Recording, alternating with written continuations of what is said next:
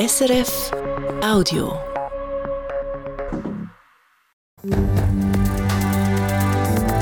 SRF 1, jetzt mit dem Regionaljournal. Regionaljournal Zürich Schaffhausen. Ein rätselhaftes Tötungsdelikt im Zürcher Seefeld. Die Polizei verhaftet nach über 13 Jahren den möglichen Täter nach intensiven Ermittlungen. Man hat Tausende von Datensätzen, Tausende von Telefonverbindungen, Tausende von allen möglichen Anhaltspunkten bei dem Delikt. Verschiedenste Polizeikorps haben Aufträge bekommen, Menschen zu befragen, im Ausland, im Inland. Wie die Polizei am Täter doch noch auf die Schliche gekommen ist, unser Auftakt in die Sendung heute. Denn Depressionen nehmen bei Jugendlichen zu. Darum wird der Kanton Zürich in diesem Bereich Prävention stärken. Das ist eigentlich die beste Investition in Gesundheit, weil wenn man dort einen guten Job macht und die Leute an sich selber können, äh, gut schauen können, dann muss man eben nachher nicht zum Psychologen oder bis zum Psychiater oder sogar in eine Klinik. Welche Konzepte der Kanton jetzt verfolgt, das sagen wir Ihnen in der Sendung heute. Und 100 Jahre Einsatz für die Natur rund um Bülach. Das ist für den Naturschutzverein dort nicht immer ein Zuckerschlecken. Anfangs Sommer, Ende Frühling, wenn es wirklich so alles schießt, gehen wir Neophyten jetten. In den letzten Jahren Berufskraut, häufig bei einem der Bauern hier in der Nähe. Äh, oder jetzt auch schon mal für die Stadt. Was der Verein sonst noch alles bewegt hat, wir sind an die Geburtstagsausstellung gegangen. Das Wetter morgen sehr Nebel, dann Sonne, das bei etwa 10 Grad. Am Mikrofon der Pascal Kaiser.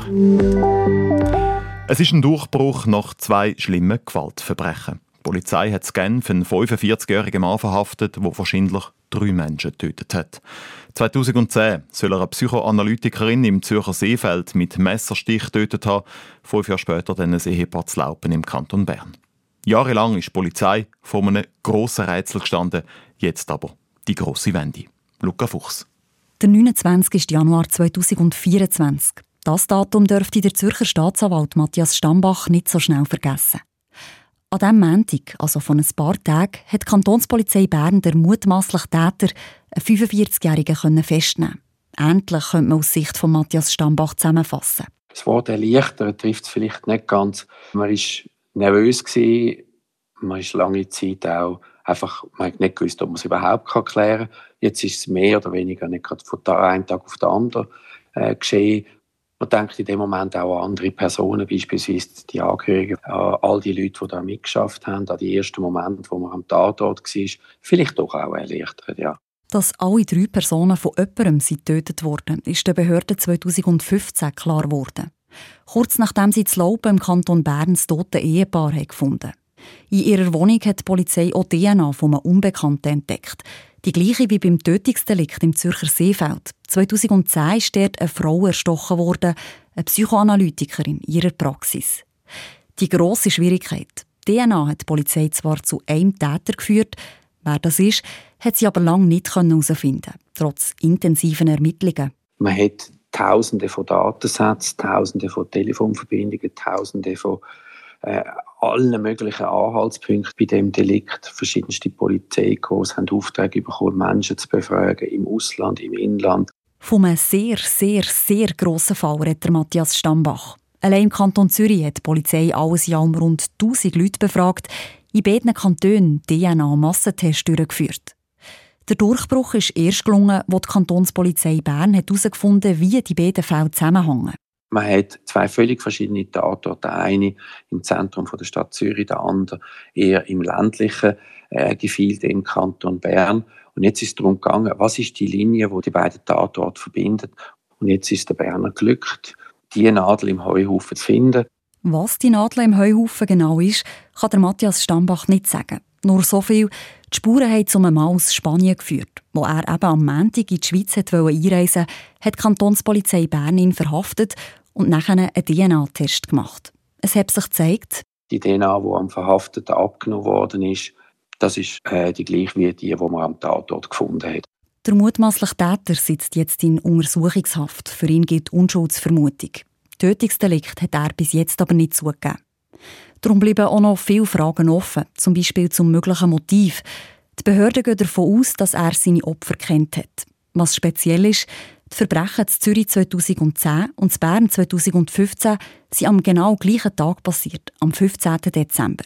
Auch für das gibt es momentan keine Erklärung, die Ermittlungen laufen weiter. Die neuesten Zahlen von der Stadt Zürich zeigen, Angststörungen und Depressionen haben massiv zugenommen. Besonders bei den Mädchen gibt es das immer mehr. Ist vor zehn Jahren noch jede fünfte betroffen gewesen, ist es heute schon jedes dritte Mädchen. Was also machen?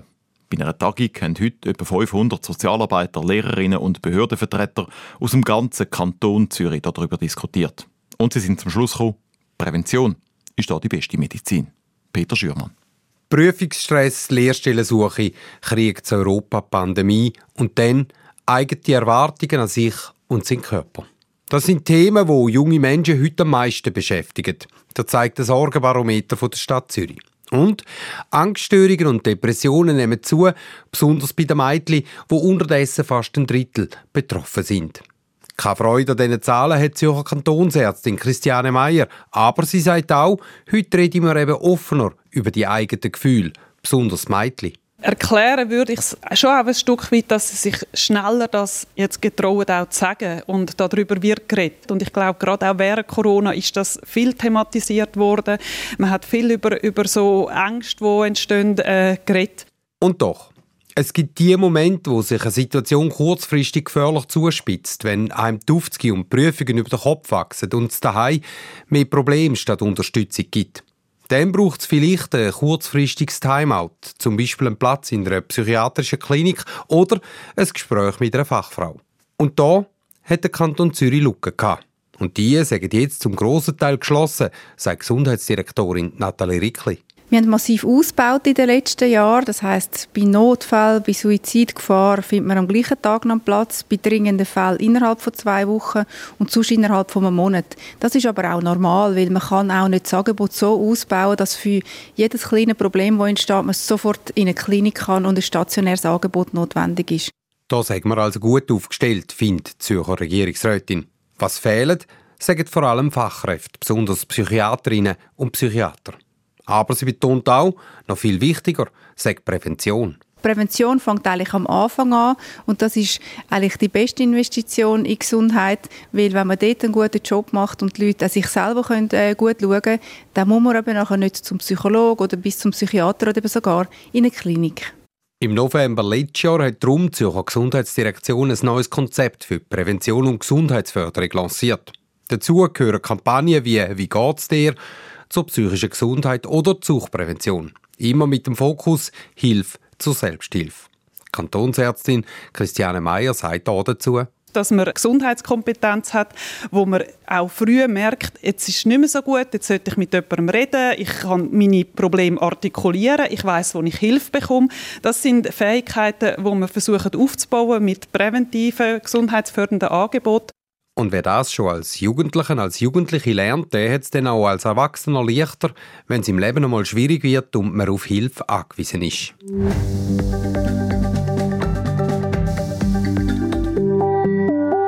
Spital Wetzikon entlädt rund 25 Mitarbeiterinnen und Mitarbeiter. Das schreibt das Spital heute auf seiner Internetseite.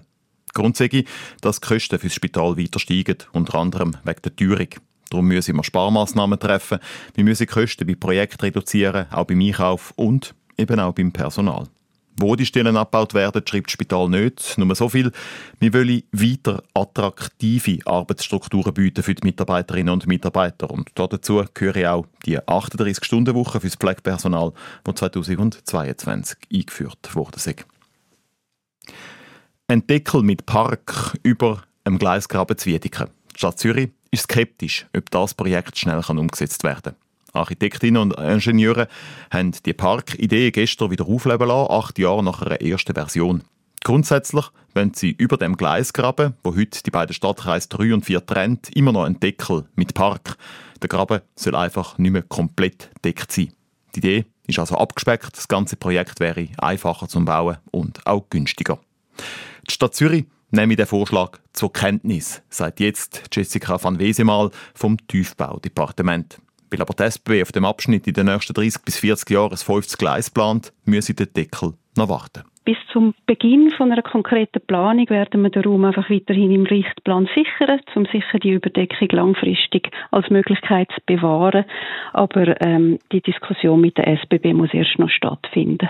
Der Verein, der sich für den sogenannten Seebahnpark einsetzt, schätzt die Kosten übrigens auf etwa 200 Millionen Franken. Die Wohnungen im Kanton Zürich, die heute günstig sind, die sollen auch in Zukunft günstig sein. Das Ziel der sogenannten Wohnschutzinitiative, wo linke Parteien und der Mieterverband heute mit 20.000 Unterschriften eingereicht haben. Konkret wollen die Initianten, dass die Mieten nicht übermäßig steigen, wenn eine Wohnung saniert wird. Und wenn ein Haus ganz abgerissen wird, dann sollen die neuen Wohnungen, die es dort gibt, dann wieder etwa gleich teuer sein wie die alten. Ähnliche Initiativen sind in den Kantonen Basel-Stadt und Genf schon angenommen worden. Wenn der Kanton Zürich darüber abstimmt, ist noch nicht klar. Das Mikro wird schweizweit bis zu 1500 Stellen streichen. Das hat das Unternehmen heute bekannt gegeben. Was das für die Region Zürich-Schaffhausen heisst, das sei bis jetzt noch nicht klar, sagt Mikropräsidentin Ursula Nult. Wo, in welchen Städten der Abbau stattfindet, können wir zurzeit noch nicht sagen.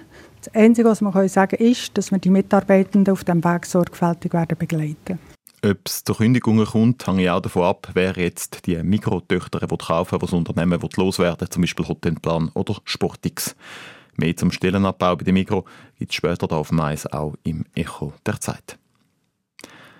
Nach einem Telefonbetrug hat die Polizei zu Wallisellen einen 20-jährigen Mann verhaftet. Er hat bei einer 91-jährigen Frau gerade 10.000 Franken abholen die ihn die Polizei geschnappt hat. Zur Verhaftung kam es unter anderem auch dank der Tochter der Seniorin, wie die Kantonspolizei Zürich mitteilt. Betrüger, die sich als Sicherheitsangestellte von einer Bank ausgegeben haben, haben die ältere Frau schon am Tag vorher mehrere tausend Franken abgenommen. Und wo sie es dann nochmal versucht haben, hat die Tochter das der Polizei gemeldet. Regionaljournal Wochengast. Die Gemeinden im Kanton Zürich müssen ab dem Sommer noch mehr Asylbewerberinnen bei sich aufnehmen. Neu 16 statt 13 Personen pro 1000 Einwohner. Das hat der Kanton Zürich die Woche entschieden, weil der Bund wegen der vielen Asylgesuche nicht mehr nachkommt. Für die Gemeinden ist das eine riesige Aufgabe, wie ein Beispiel von der Stadt Uster zeigt. Für Uster heisst das konkret, dass wir gut 100 Personen zusätzlich bei uns aufnehmen müssen und wir haben keine Wohnungen auf Vorrat sagt die Ustermer Sozialvorsteherin Petra Bettig. Was für Lösungen gibt es für das Problem? Container, unterirdische Zivilschutzanlagen oder vielleicht sogar Armeezelt? Und wie viel Lasten vom Bund können Gemeinden eigentlich noch tragen? Die Petra Bettig ist unser Wochengast, der Sonntag, halb sechs, hier auf SRF 1. Sie schlummern häufig irgendwo in einem Büchergestell, vielleicht auch in einem Album auf dem Estrich oder in einer Schublade in der Stube alte Fotos, die zum Teil einzigartige Einblick geben ins Leben von früher, zum Beispiel wie ein Dorf oder eine Landschaft einmal ausgesehen hat. Das Staatsarchiv vom Kanton Schaffhausen hat sich im Rahmen von einem schweizweiten Projekt jetzt auf die Suche nach diesen versteckten Schätzen gemacht, nach privaten Fotos, Film oder auch Tondokumenten. Und jetzt ist die Suche abgeschlossen. Das Resultat? Ein Inventar mit 10.000 Videos oder zweieinhalb Millionen Fotos. Ein Teil davon kann man sogar auch im Internet anschauen. Aus Schaffhausen, der Roger Steinemann. In einem alten Saal vom Staatsarchiv. Die Büchergestelle rundum voll mit dicken Büchern, Regierungsbeschlüssen und Protokollen aus früheren Jahrhunderten. Auf dem grossen Eichentisch in der Mitte packte Johannes Hafner mit weißen Stoffhändchen eine grosse Schachtel aus. Der Archivmitarbeiter nimmt über 100 Jahre alte Schwarz-Weiß-Bilder für. Vom Rheinfall, so wie man ihn sonst nie sieht. Praktisch komplett trocken gelegt. Da ist noch ganz, äh, ganz spannend. Und zwar hat es aufgrund von hoher Trockenheit und von einem, von einem Stau oben beim Mosserdamm hat der Riefall fast kein Wasser geführt. Da hätte man gemütlich den über den Riefall flanieren können. Und das, das sind natürlich Bilder, die, die sind wortwörtlich einmalig, dass da zum Beispiel die Riefallhöhle so deutlich erkennbar ist die sagenumwoben Karsthöhle, wo sonst vom Wasserfall überspült wird. Die spannenden Bilder von 1921 stammen aus dem privaten Archiv vom ehemaligen Neuhauser Fotifachgeschäft. Sie werden jetzt aber im Schaffhauser Staatsarchiv aufbewahrt. Es gibt einen Haufen so Fotos, Film- und Tonbänder von historischem Wert, wo man bei alteingesessenen Firmen, Vereinen und in Privathaushaltungen findet, sagt Johannes Hafner. Als Projektleiter hat er das ganze letzte Jahr dafür aufgewendet, um die Bestände aufspüren und erfassen. Er hat Firmen, Vereine und historisch Interessierte angeschrieben und ist dann auf den einen oder anderen Schatz gestoßen. Ein paar Mal habe ich doch am recht sehr überrascht gestutzt. Ich habe eine Person kennenlernen dürfen, der ihr Vater hat fast über das 20. Jahrhundert hinweg von einer Gemeinde Ansichtskarte gesammelt, hat die auch entsprechend verschlagwortet, beschriftet, sodass man jetzt wirklich eine sehr, sehr breite Historie an baukulturellem Erbe und an Brauchtum und an Feste und so wirklich fotodokumentiert hat, was sehr, sehr spannend ist und sehr wertvoll, vor allem für die Gemeinde. Über zweieinhalb Millionen Fotos sind so im Inventar gelandet. Nicht um sie Staatsarchiv holen, für da hat es keinen Platz. Aber man weiß jetzt, dass es die Bilder überhaupt gibt, wo sie sind, was genau drauf ist und in welchem Zustand sie sind. Dabei ist noch lange nicht alles erfasst. Schließlich ist auch nicht jedes uralte, vergilbte Foto vom Dorfbrunnen Zallau oder vom Kirchenturm zu Ramsen eine Archivperle. Man muss einen historischen, kulturellen oder allgemeinen gesellschaftlichen Wert hinter den Aufnahmen erkennen können. Ist das wirklich für die Menschen in der Zukunft relevant oder ist das halt einfach ein Schnappschuss? Zudem braucht es einen gewissen Sammlungscharakter. Also das heißt, wenn man jetzt nur ein Foto hat, dann ist das weniger relevant. Aber wenn man jetzt sagt, hey, ich habe seit 20 Jahren immer wieder aus der gleichen Perspektive meine Gemeinde fotografiert, dann hat das schon wieder einen Wert. Neben der Fotografie sind über 53.000 Videos zu Schaffhausen im neuen audiovisuellen Inventar erfasst darunter eine Wochenschau aus dem Jahr 1943, wo man sieht, wie dort mal die Stein am Rhein noch professionell gefischt worden ist. Dort, wo der Rhein den Untersee verlässt, um seinen langen Lauf in die Nordsee anzutreten, ist die Fischerei nicht nur ein angenehmer Zeitvertreib, sondern ein wichtiger Erwerbszweig für manche Einwohner der Stadt. Am frühen Morgen legen sie ihre Netze aus, wozu sie ihre alten verwetterten Schiffe verwenden, um nach alter Überlieferung die Fischzüge zu machen. Der Film über die Fischer Stein am Rhein ist übrigens sogar online abrufbar. Bei den meisten anderen Filmen, Fotos und Tondokumenten ist das nicht oder zumindest noch nicht der Fall. Das Staatsarchiv Schaffhausen bemüht sich zwar, der Johannes Hafner gibt aber zu bedenken. Digitalisieren kostet immer viel Geld. Ähm, es ist mit erheblichen Aufwand verbunden. Für uns Archive ist es natürlich wichtig, dass auch das Digitalisat möglichst lang hebt und in einer guten Qualität vorhanden ist. Das sind große Projekte, die man macht und die sind nicht einfach zum Umsetzen. Es lässt sich also nicht einfach alles einscannen und ins Internet stellen. Aber immerhin können wir jetzt dank dem neuen Inventar das erste Mal nachvollziehen, was an historischem Ton- und Bildmaterial überhaupt vorhanden ist und eben, wo im Kanton das es aufbewahrt wird.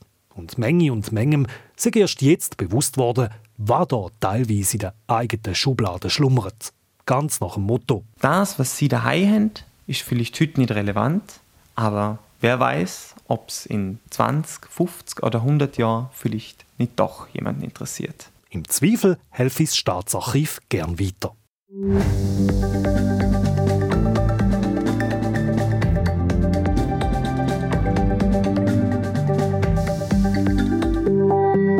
Regionaljournal Zürich Schaffhausen am Freitag und wir bleiben gerade bei alten Dokumenten und nehmen konkret eins aus dem Jahr 1924 unter die Lupe.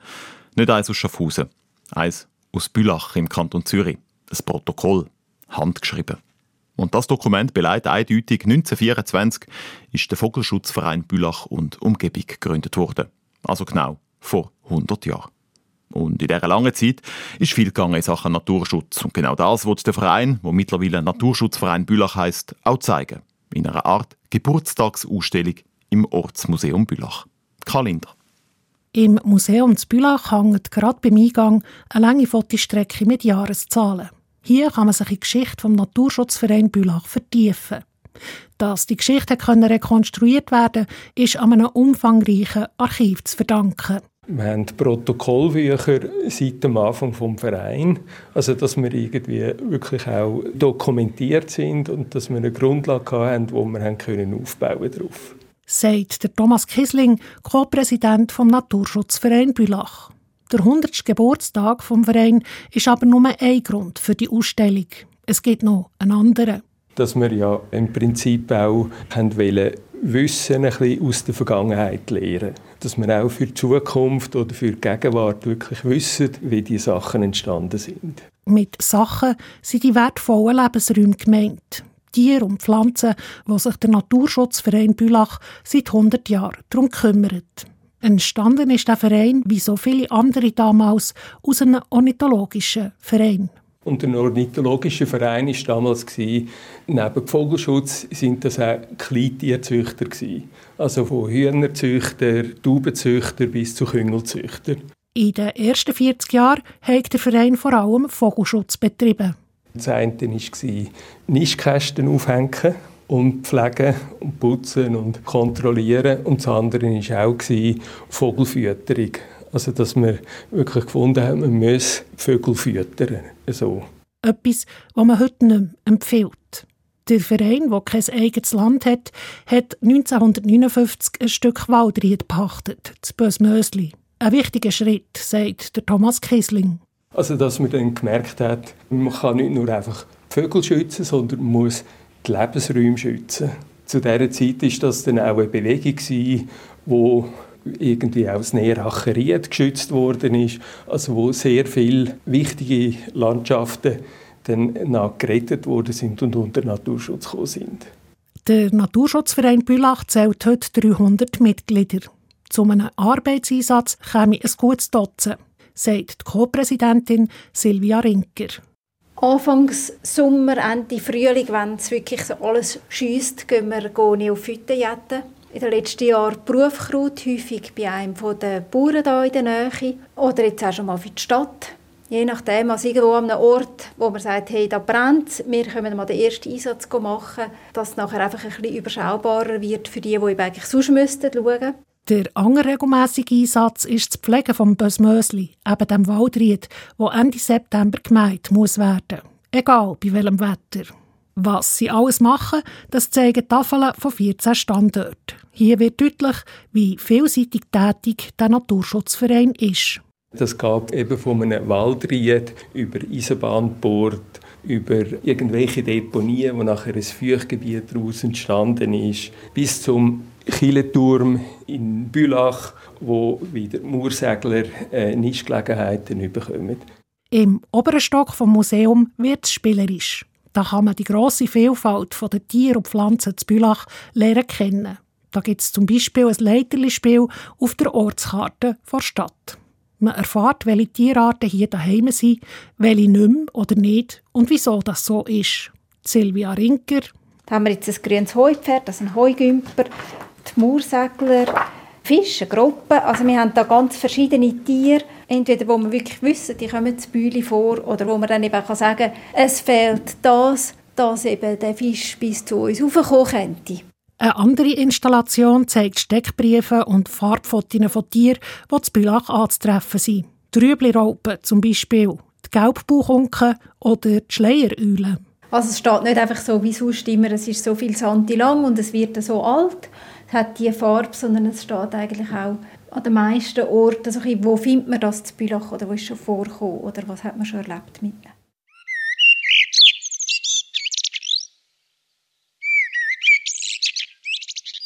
Man kann aber auch Vogelstimmen lernen kennen und in einem Memory sein Wissen testen. Das war ein Amsel und das da ist ein Buchfink.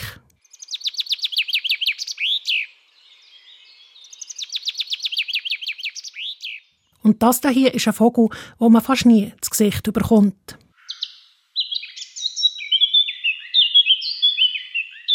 Es gibt zum Beispiel da Mönchsgrasmucke, wo wo einfach nicht so oberst in der Hecke sitzt, sondern irgendwo rein, aber wahnsinnig laut ist.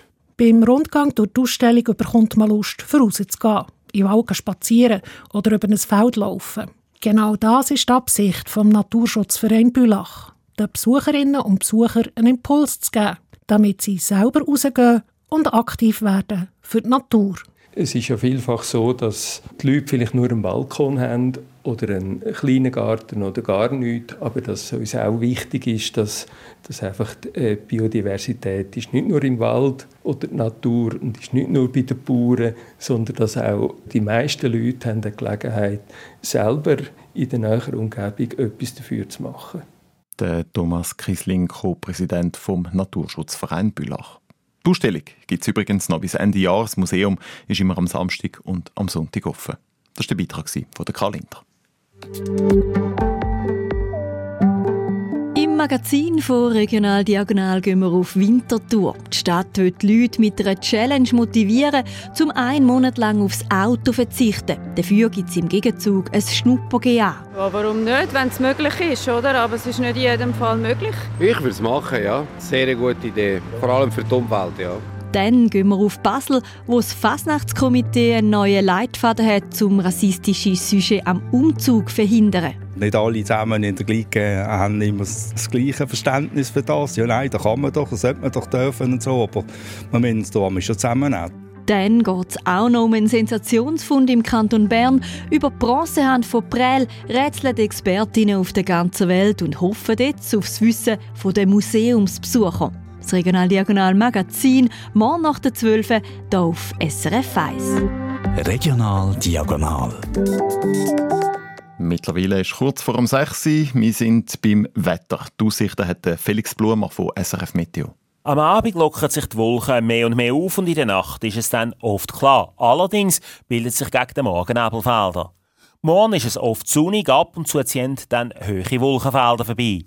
Über dem Flachland liegen am Vormittag teilweise Nebelfelder, das mit einer Obergrenze im Bereich von 500 oder 600 Metern.